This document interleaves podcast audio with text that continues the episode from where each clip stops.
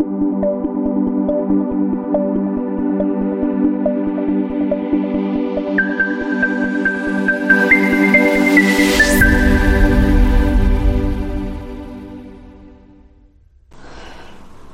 boa noite a todos. Vamos começar mais uma live de Tira Dúvidas. Antes de mais nada, vocês que estão chegando, eu peço um favor para vocês que vocês vão enviando, enviando um aviãozinho para as pessoas conhecidas, as pessoas que vocês acreditam que podem se beneficiar desse nosso conteúdo. Esse nosso conteúdo acabou surgindo a partir do momento que a gente começou a observar que a simples resposta de 15 segundos nos nossos stories lá da, daquele quadro do Pergunta para o seu andrologista talvez fosse um tempo muito curto para a gente poder realmente esclarecer as dúvidas, né? visto que as, as questões geralmente são muito mais complexas do que a gente imagina, ainda mais se tratando em medicina. É, vamos começar então aqui. Então, para as pessoas que estão vendo esse conteúdo no, no, no, YouTube, se inscrevam no canal, deixem o seu like, comentem, compartilhem. Vamos fazer com que esse conteúdo possa ganhar relevância e possa atingir uma quantidade bastante grande de pacientes, de amigos, de colegas e de, e de pessoas do, do modo geral aí da sociedade que podem se beneficiar de toda essa informação. Então, essa, essa coluna aqui de hoje, do Pergunta para o seu andrologista, das cinco perguntas, é, abrimos uma caixinha de perguntas, essa caixinha de perguntas, os nossos seguidores deixam as suas perguntas, essas perguntas geralmente não são perguntas isoladas, são perguntas que, boa parte das vezes, são dúvidas de vários de várias pessoas, né? Então a gente acaba fazendo compilando essas perguntas para poder responder elas em história e também trazer responder ela ao é, as cinco primeiras perguntas geralmente são as perguntas que eu acabo respondendo. Primeira pergunta, pessoal: varicocele pode causar a ausência total de espermatozoides no sêmen? Então, é, pode. A ausência completa de espermatozoides no sêmen é uma condição chamada azospermia. Então, naquelas situações onde o, onde o homem está é, investigando fertilidade ou então por um exame de rotina fez um exame de espermograma e esse exame de espermograma revelou a ausência completa de espermatozoides no ejaculado do exame é, após a centrifugação da coleta, então é um, é um diagnóstico de azoospermia. Esse diagnóstico de azoospermia ele precisa ser confirmado com um segundo exame, uma, uma, segunda coleta, digamos assim. Preferencialmente com mais do que 15 dias de uh, intervalo da primeira coleta e idealmente depois de três meses. Então, para vocês poderem entender um ciclo completo de produção de espermatozoides, desde a célula primordial até o aparecimento dela no túbulo e até a, ejaculação do espermatozoide no sêmen, ele pode durar de 76 a 90 dias. Então, uma simples coleta eh, revelando ausência, ela não, não vai, boa parte das vezes, revelar um ciclo inteiro de espermatogênese. E existem diversas condições é, que podem levar a essa zoospermia. Então, às vezes, quando a pessoa teve um quadro de febre, uma exposição a alguma gonadotoxina, isso pode fazer uma alteração seminal severa e causar uma zoospermia. Acontece que essas alterações elas podem ser alterações transitórias. Então, é, recomenda-se que exista então uma, uma confirmação desse diagnóstico através de uma segunda coleta seminal que deve acontecer no intervalo de tempo que deve variar aí entre 30 dias e 90 dias. Preferencialmente, quanto mais tempo a gente consegue pegar um pouco mais aí essa questão desse ciclo de espermatogênese. E a varicocele, ela pode ser uma causa de azospermia, pode. Né? Entretanto, os casos de azospermia são casos bastante graves de infertilidade. A varicocele ela pode contribuir para isso, mas temos que levar em consideração que outras causas também podem estar é, agindo de modo concomitante com a varicocele. Tanto que nesses casos, antes da gente operar a varicocele, existe a necessidade de fazer uma investigação bastante ampla de toda a fertilidade desse homem. Então a gente faz exames hormonais para ver se essa ausência de espermatozoide não pode ter uma causa hormonal. O hipogonadismo secundário pode ser o responsável por isso.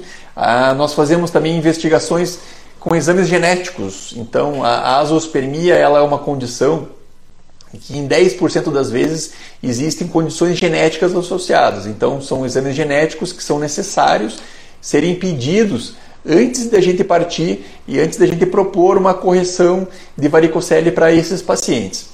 É, e existem casos onde existe a varicocele e outras condições associadas. Então não é raro que a gente é, tenha uma alteração seminal grave, corrija a varicocele, inicialmente existe uma melhora seminal nos primeiros seis meses, oito meses, e depois desse período o exame de, de espermograma começa a piorar de volta. Por quê? Porque nesses casos mais graves, nessas alterações seminais mais severas, é, frequentemente vários fatores estão associados. E levando em conta que a azospermia é um fator seminal bastante grave, então outras condições podem estar associadas também. Então, na maior parte, da, parte das vezes, acaba sendo um tratamento multidisciplinar, acaba do, do ponto de vista de, de, de, um tratamento que envolva eh, várias coisas associadas, né? então a gente vai ter que melhorar hábito de vida, a gente vai ter que melhorar alimentação, vamos ter que fazer uma suplementação de vitaminas, eventualmente fazer uma correção, uma, uma, uma otimização da parte hormonal e corrigir a varicocele. Então são várias coisas que necessitam ser, ser corrigidas nessas situações. Mais, esse, mais especificamente, quando a gente fala em varicocele e azospermia, o que, que a gente pode esperar do resultado? Então nós temos aí de, de, de, estudos na literatura que falam de pacientes azoospermicos, quando eles são submetidos a uma correção de varicocele, especialmente quando essa correção de varicocele é, são uma varicocele grande, uma varicocele clínica, grau 2 ou grau 3, esses pacientes então, é, 40% deles eles vão conseguir ter espermatozoides no ejaculado, o que é muito melhor do que não ter nada. Por quê? Porque se você não tem nada, você vai ter que tentar achar esses espermatozoides diretamente no testículo. A gente acha espermatozoide diretamente no testículo, nesses casos de azospermia, em torno de 50% a 60% das vezes. E quando a gente não acha, o paciente, o casal tem que ir para o tratamento com reprodução assistida usando espermatozoide de banco de sêmen. Então, se nós tivermos espermatozoides nos, no ejaculado, já é uma grande vantagem, porque a gente vai poder usar espermatozoides desse próprio homem e não precisar é, ir para banco de sêmen. Não que banco de sêmen seja uma coisa ruim, muito pelo contrário, é um, é um boa parte das vezes é o que é, é o que é o que acaba restando de tratamento para esse casal. É, o banco de sêmen, então, é, existe um, um, toda, toda uma questão é, de sigilo por trás disso aí, é, é um, é um tratamento é um super seguro, né? mas quando a gente fala de banco de sêmen, os pacientes geralmente acabam não gostando muito da ideia. E se tivermos espermatozoides no ejaculado, é a, é a, garantia que a gente tem de conseguir é, usar espermatozoides do próprio paciente para fazer o tratamento de reprodução assistida desse casal. Então, contra a varicocele e a zoospermia, é isso que a gente tem para tirar a dúvida desse nosso, desse nosso seguidor. Segunda pergunta: a partir de que idade o adolescente precisa passar consultar com o urologista? Essa aqui foi uma pergunta que eu, que eu selecionei, dada a, a importância do tema. Né? Adolescente, assim que ela tem a primeira menstruação, a primeira coisa que ela faz é procurar o ginecologista para ter todas as orientações, né? para ter o seu médico, para ter a sua médica. Né? E, mas isso, infelizmente, acaba ainda não acontecendo no sexo masculino. Então, o adolescente masculino, o menino, quando ele acaba entrando na puberdade, ele acaba é, tendo uma, ele ficando órfão do médico. E aí é justamente o médico urologista que, que pode preservar essa lacuna, que pode é, tentar resolver é, esse, esse problema. Né? Então, a partir já do início da puberdade, do início dos caracteres sexuais secundários, do aparecimento dos pelos, do aumento do testículo, esse menino ele já deve é, passar por uma avaliação com, com o urologista, no sentido de achar várias, vários problemas e, e esse adolescente ter também é, diversas orientações a respeito dessa fase tão difícil da vida do adolescente, da vida do homem, que é a adolescência, que é essa fase de modificação, onde ele vê coisas diferentes acontecendo, ele já não é mais uma criança, ainda não é um adulto completo. Então são diversas é, modificações que acabam acontecendo na, na, parte psicológica, na parte física, na parte social também né, desse, desse rapaz, que muito provavelmente o urologista vai conseguir ajudar. Então, quanto ao desenvolvimento da parte puberal, se a puberdade está indo bem, se as coisas estão se desenvolvendo no seu, no seu tempo adequado, isso é um papel que o urologista pode desenvolver junto a, a, esse adolescente, ver se a puberdade já aconteceu, ver se está no intervalo de tempo correto, ver como é que está a parte hormonal desse adolescente e ver se as coisas estão indo conforme deveriam ir de fato ver se esse paciente é, não tem uma fimose, ver se os testículos desse paciente se encontram na bolsa, ver se ele teve então aquela descida dos testículos para a bolsa, né, que, é a, que é a tal da, da, da, Quando isso não acontece, é a criptorquidia e que pode levar inclusive a alterações eh, seminais. A gente vai falar um pouquinho a respeito também, que foi uma pergunta de uma outra seguidora nossa, que a gente vai abordar um pouco mais. Ver se esse menino não tem varicocele. A varicocele ela é uma doença, ela é uma alteração da parte do genital do menino que ela começa a se desenvolver a partir da puberdade. Então, e a gente sabe também que a varicocele é uma doença progressiva. Sendo a varicocele uma doença progressiva de início na, na, na, na puberdade, ela precisa ser acompanhada nesse adolescente. E existem alguns casos onde essa varicocele ela precisa ser corrigida justamente para tentar evitar uma consequência maior dessa, dessa varicocele. Na, na questão da fertilidade, a varicocele é uma causa é, frequente de, de alterações é, seminais, não em todos os homens, mas isso precisa ser acompanhado nesse, nesse adolescente. Né? Também com relação à orientação sexual desse menino. Como é que está sendo isso aí? Né? É, a gente vê hoje em dia que, boa parte das vezes, o, quem acaba é, participando dessa orientação sexual, do desenvolvimento sexual, são às vezes os filmes pornográficos. Né? Então, é, existe uma falta muito grande de orientação séria e correta desse adolescente, de como que, que, o que, é certo, o que, que não é certo, como que deve ser essa iniciação. É, os filmes pornográficos são, são obras de ficção que boa parte das vezes vão trazer um problema muito maior para o adolescente do que, do que ensinamentos propriamente dito. Né? Então essa consulta com o urologista também deve ser, ser encarada como uma, uma necessidade do ponto de vista de orientar esse, esse menino, de como que é essa iniciação, como que deve ser, o que, que não deve ser, como é que deve ser feita, como é que não deve ser até mesmo para a prevenção de doenças sexualmente transmissíveis. A gente vê cada vez mais as infecções sexualmente transmissíveis, né, que como são chamadas hoje em dia, elas cada vez mais elas vêm reaparecendo. Boa parte das vezes por conta de uma, uma, uma falta de informação, né? uma, uma, falta de informação e uma, de uma orientação até às vezes um pouco mais é, incisiva desse adolescente da necessidade do uso do preservativo. Boa parte das vezes, é, às vezes o preservativo acaba sendo interpretado apenas como um método anticoncepcional por essa população, mas essa população deve ser um método, deve ser encarado sim como um método anticoncepcional e também como uma prevenção de doenças sexualmente transmissíveis. Nessa, nessa fase da vida, o adolescente desenvolver uma doença sexualmente transmissível pode trazer consequências extremamente graves, não só para a saúde corporal, mas também para a saúde reprodutiva. Nós temos que boa parte das azoospermias obstrutivas elas são causadas por, por, por, sequelas de doenças sexualmente transmissíveis. Então essas doenças sexualmente transmissíveis elas podem causar problemas muito graves, né?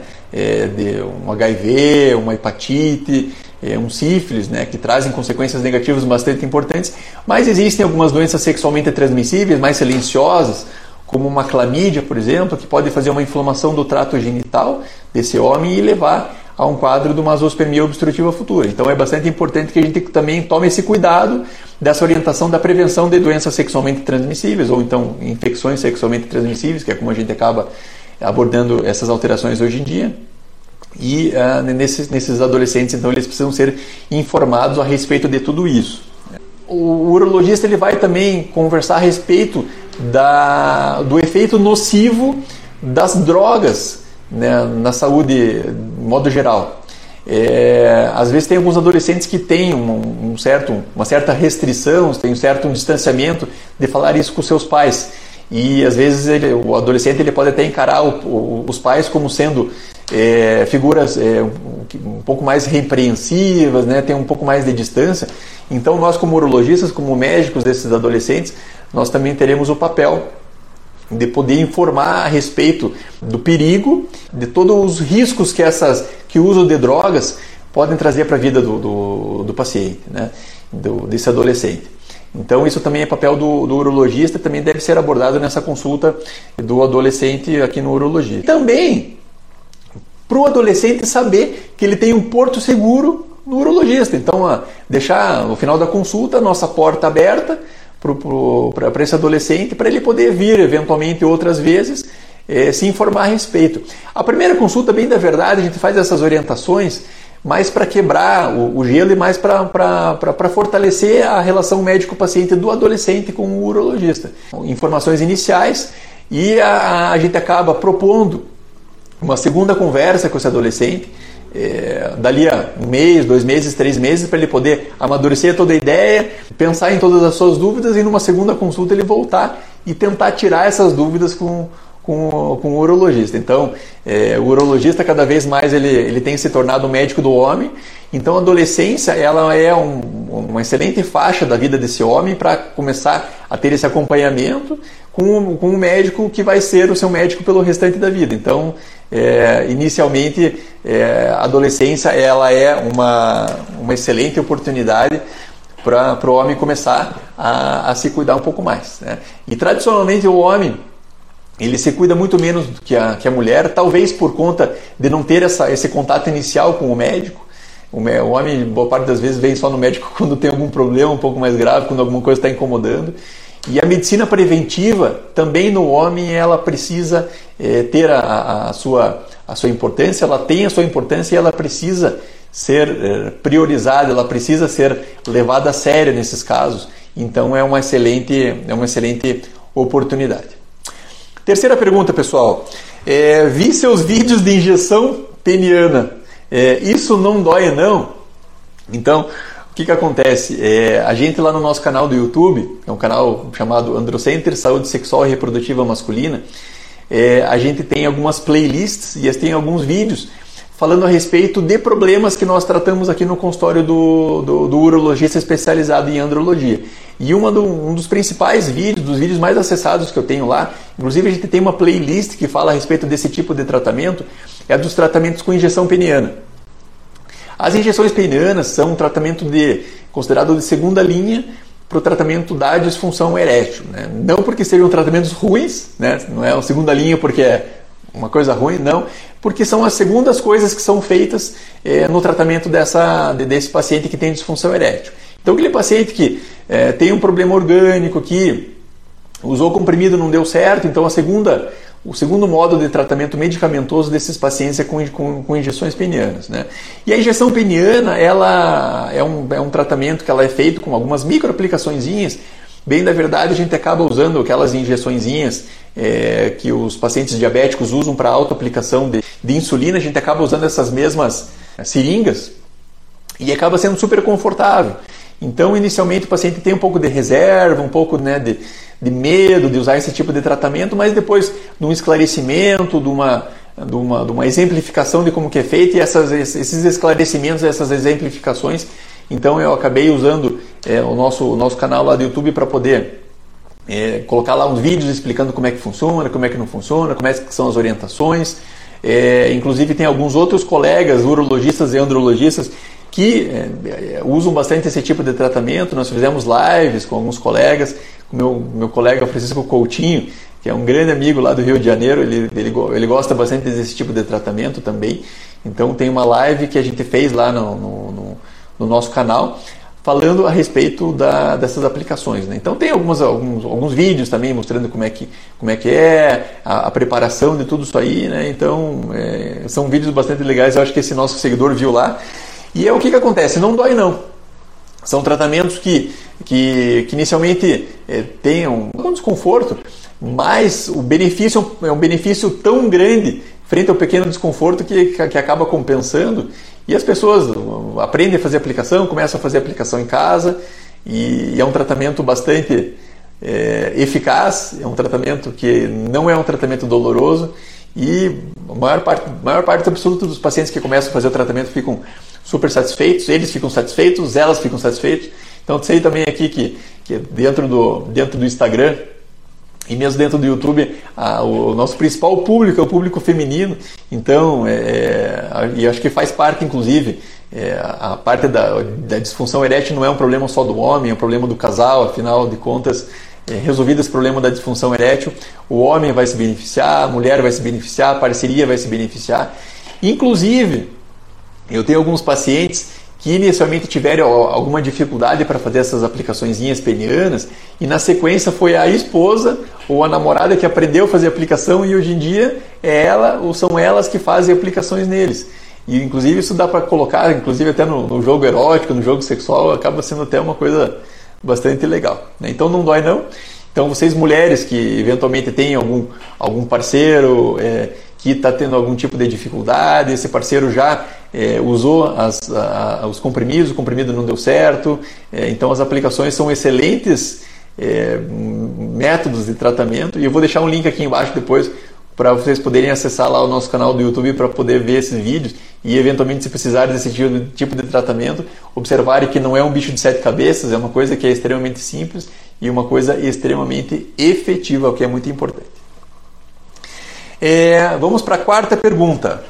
Doutor, é, quem, se não desceu o testículo na hérnia, ainda pode ter filhos depois dos 40 anos? Eu acho que essa, essa nossa seguidora aqui ela está fazendo menção a uma doença chamada criptorquidia. A criptorquidia ela é uma doença na qual é, durante a, o período intraútero ou o período da, da infância, o testículo do menino não migrou do modo adequado do, da, do abdômen para a bolsa. E isso vai fazer com que esse testículo fique é, numa região é, diferente da habitual, então vai ficar ou dentro do abdômen ou dentro do canal inguinal. E o testículo, quando ele fica numa posição onde ele tem uma temperatura acima da temperatura ideal para a produção dos espermatozoides, esse, esse testículo ele pode é, é, acontecer dele não ser um bom produtor de espermatozoides. Então, via de regra, sempre o pediatra já na sala de parto, ou então até no máximo dois anos de idade, então o pediatra acaba observando se os dois testículos estão dentro da bolsa escrotal. Então, se o testículo está dentro da bolsa escrotal, é sinal que está tudo bem, que não tem problema nenhum e que, o, e que essa, essa migração do testículo para a bolsa aconteceu do modo, do modo normal. Já quando essa migração não aconteceu, esses meninos eles precisam passar por um procedimento cirúrgico até é, que, que, que varia. Então, dos seis, meses, do, dos seis meses de idade até no máximo um ano e meio, dois anos de idade. A gente sabe que quando existe essa correção até essa idade, a chance desse testículo produzir espermatozoides do modo normal é bastante grande. Já quando essa doença acontece e não é colocado o testículo da criança no lugar correto, então esse testículo ele não vai produzir espermatozoides do jeito direito e se essa alteração acontece dos dois lados, os dois testículos vão ficar é, prejudicados. Né? E isso muito frequentemente vai levar a um quadro bastante severo de infertilidade. É uma correção que precisa ser feita é, durante a, a, primeira fase da, da, da, da, infância, né? o quanto antes, até 18 meses no máximo, no máximo estourando 24 meses, essa correção precisa ser feita. E quando essa correção não é feita é, do modo na infância, isso vai provavelmente acarretar a problemas reprodutivos mais lá para frente. Se essa correção não foi feita até 40 anos de idade, aí o problema é muito maior. Por quê? Porque a, muito provavelmente esse paciente ele vai precisar ser submetido então a uma tentativa de extração do espermatozoide dentro desse testículo e com uma chance bastante grande de, de insucesso. Né? Então, é, eu acho que esse, esse, esse, rapaz que tem 40 anos, que tem essa, essa alteração do, do, do, testículo, ele vai precisar passar por uma avaliação do urologista, ver como é que está essa situação, se, se é um testículo, são, se são os dois testículos, vai precisar fazer um exame de espermograma, também ver como é que está a produção e pensar em qual que vai ser a melhor, a melhor estratégia. E também eu gostaria de ressaltar que essa criptorquidia, então esses testículos que eles não descem, é, são funcionalmente é, ruins. E essa alteração funcional, ela existe inclusive uma associação com uma maior chance do desenvolvimento de tumores nesse testículo. Então esses testículos que não desceram, eles são testículos que eles têm maior chance de desenvolver tumores. E inclusive uma das, é, uma da, das justificativas da gente colocar o testículo no lugar correto é para que esse homem ele consiga ter acesso e consiga examinar esse testículo ao longo da vida. Por quê? Porque o tumor de testículo ele, ele, ele não dói, ele, e um dos poucos sintomas que o tumor de testículo ocasiona é a formação de uma massa testicular. E essa massa testicular que, que, deve, ser observada por esse, por esse rapaz, então esse rapaz, esse homem, né, ele só vai conseguir ver se tem alguma massa no testículo se ele consegue palpar esse testículo. E a melhor forma dele conseguir palpar esse testículo é o testículo estar na bolsa. Né? Então mais uma justificativa aí para a gente é, observar se existe ou não esse testículo na bolsa. E mais, voltando inclusive ao que a gente falou agora há pouco lá atrás, de, na, na, adolescência, se esses homens é, acabaram não, tiver, não, não tendo a oportunidade de, passar por uma avaliação do pediatra, que, que, que não acabou não identificando por não ter sido consultado. Então, é, nós urologistas, durante uma consulta nessa fase da adolescência, a gente vai fazer esse, esse exame, ver se esses testículos desceram, se eles não desceram e ver qual seria a conduta nesse, nesse caso da, da adolescência. Né? Então, essa foi a quarta pergunta. E a quinta pergunta: prótese peniana funciona bem? As próteses penianas, é, aí tendo um gancho da nossa, da nossa, da nossa terceira pergunta, então as próteses penianas são um tratamento de terceira linha no tratamento da disfunção erétil. Então, naqueles pacientes onde é, foi tentado modificação de hábito de vida, foi tentado comprimido, não deu certo, foi tentado injeção, a injeção não deu certo, ou então o paciente não se acostumou à injeção, existe uma modalidade de terceira linha, que são a modalidade das próteses penianas. As próteses penianas elas são a modalidade de tratamento isolado com uma das maiores taxas de satisfação quando a gente trata o problema da disfunção erétil. O grande problema das próteses, na verdade, é que uma insatisfação frente a uma prótese peniana é, não tem mais jeito. Uma vez colocada a prótese, não é possível você tirar a prótese para tentar uma injeção ou você tirar a prótese para fazer um tratamento com comprimido. Então, as próteses são um tratamento para disfunção erétil, um tratamento que é um tratamento definitivo. Colocou a prótese, não tem mais o que fazer. Né? Então, ela, são tratamentos que funcionam bem.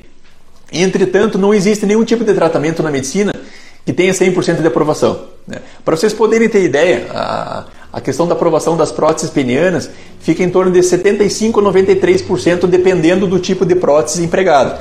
Então, as próteses maleáveis, que são as próteses mais simples, as próteses que estão mais disponíveis no nosso meio, por conta até mesmo de custo, elas têm uma taxa de aprovação que ficam na ordem de 75% a 80%. Então, a maior parte absoluta dos pacientes que colocam uma prótese ficam satisfeitos. Entretanto, né, nesse tipo de prótese, 20% dos pacientes não ficam totalmente satisfeitos. E ah, falando a respeito das próteses infláveis, que são as próteses que têm maior taxa de satisfação, elas ficam em torno de 93%. Então, 7% não ficam satisfeitos. Então, são, é, um, é um tratamento respondendo à pergunta. Funciona bem? Funciona. Entretanto, as próteses, elas limitam um pouquinho alguma, alguns aspectos funcionais da prótese, da, da, da ereção. Que nem, por exemplo, com a prótese, inclusive lá no canal do YouTube também, a gente tem uma playlist que fala só a respeito de próteses penianas. Eu também vou deixar o link aqui embaixo para vocês poderem acessar. Eventualmente não conseguiu acessar o link, acessa lá o, o, o canal do YouTube Androcenter Saúde Sexual e Reprodutiva Masculina, vai em playlists, tem uma playlist de próteses penianas, tem, tem tudo isso aí tem lá. Então existem algumas alterações, algumas limitações das próteses penianas que são ah, principalmente a, a parte da glande, ela geralmente ela não tem uma ereção junto. A prótese ela fica dentro dos corpos cavernosos, ela não fica dentro da glande. Então, se o paciente não tiver é, devidamente excitado, ele vai ter essa, essa glande um pouco mais murcha. E bem da verdade é que os pacientes que colocam prótese, que vão ter relação com a prótese, mais ou menos aí em torno de 60, 70% deles se queixam de que, o, de que a ereção da glande ela, ela não tem uma ereção efetiva da glande. Então tem uma, uma, uma ereção suficiente para fazer a penetração, mas o pênis ele fica um pouco mais diferente de uma ereção normal, porque não tem aquela hipercirculação de sangue dentro do pênis que é caracterizado por uma ereção normal, e a glande também fica uma glande murcha boa parte das vezes. E também com a prótese, o tamanho, a espessura, o calibre peniano, se não for uma prótese inflável, ele vai ficar também comprometido. Isso é o que tinha que falar, tinha para falar para vocês a respeito das próteses penianas, se funcionam bem ou não. Funciona, a prótese é um excelente tratamento, só que é um excelente tratamento para aquelas pessoas que precisam daquele tratamento. Então a gente costuma esgotar todas as opções anteriores, então esgotar o tratamento é, de mudança de hábito de vida, tratamento com medicação, tratamento psicoterápico, tratamento com injeção peniana para depois ir para uma prótese, para a gente ter a certeza que se, ele, se esse paciente ficou insatisfeito com a prótese, a gente fez tudo o que estava no nosso, nosso, nosso dispor antes do, da, da colocação da prótese. Tá bom, pessoal? Então, a, da nossa live de Tira Dúvidas de, de hoje era isso. Eu também quero deixar um convite para vocês na próxima terça-feira, é, será terça-feira de Androcenter Convida, então às 19 horas e 20 minutos nós teremos uma conversa com o Dr. É, Renato Redorati. O Renato ele é professor de endocrinologia lá no Rio de Janeiro e nós vamos falar a respeito de a testosterona e o homem. Essa estreita correlação que existe da testosterona no homem, a testosterona que é o principal hormônio masculino, que vai bem muitas vezes, não vai bem outras vezes, né? Então vamos falar a respeito da onde que veio a testosterona, como é que a testosterona, como é que a testosterona começou a, a, a ser empregada, é, quais as indicações, quais os sintomas de baixa testosterona, como que essa testosterona precisa ser reposta, em quais situações que ela precisa de reposição.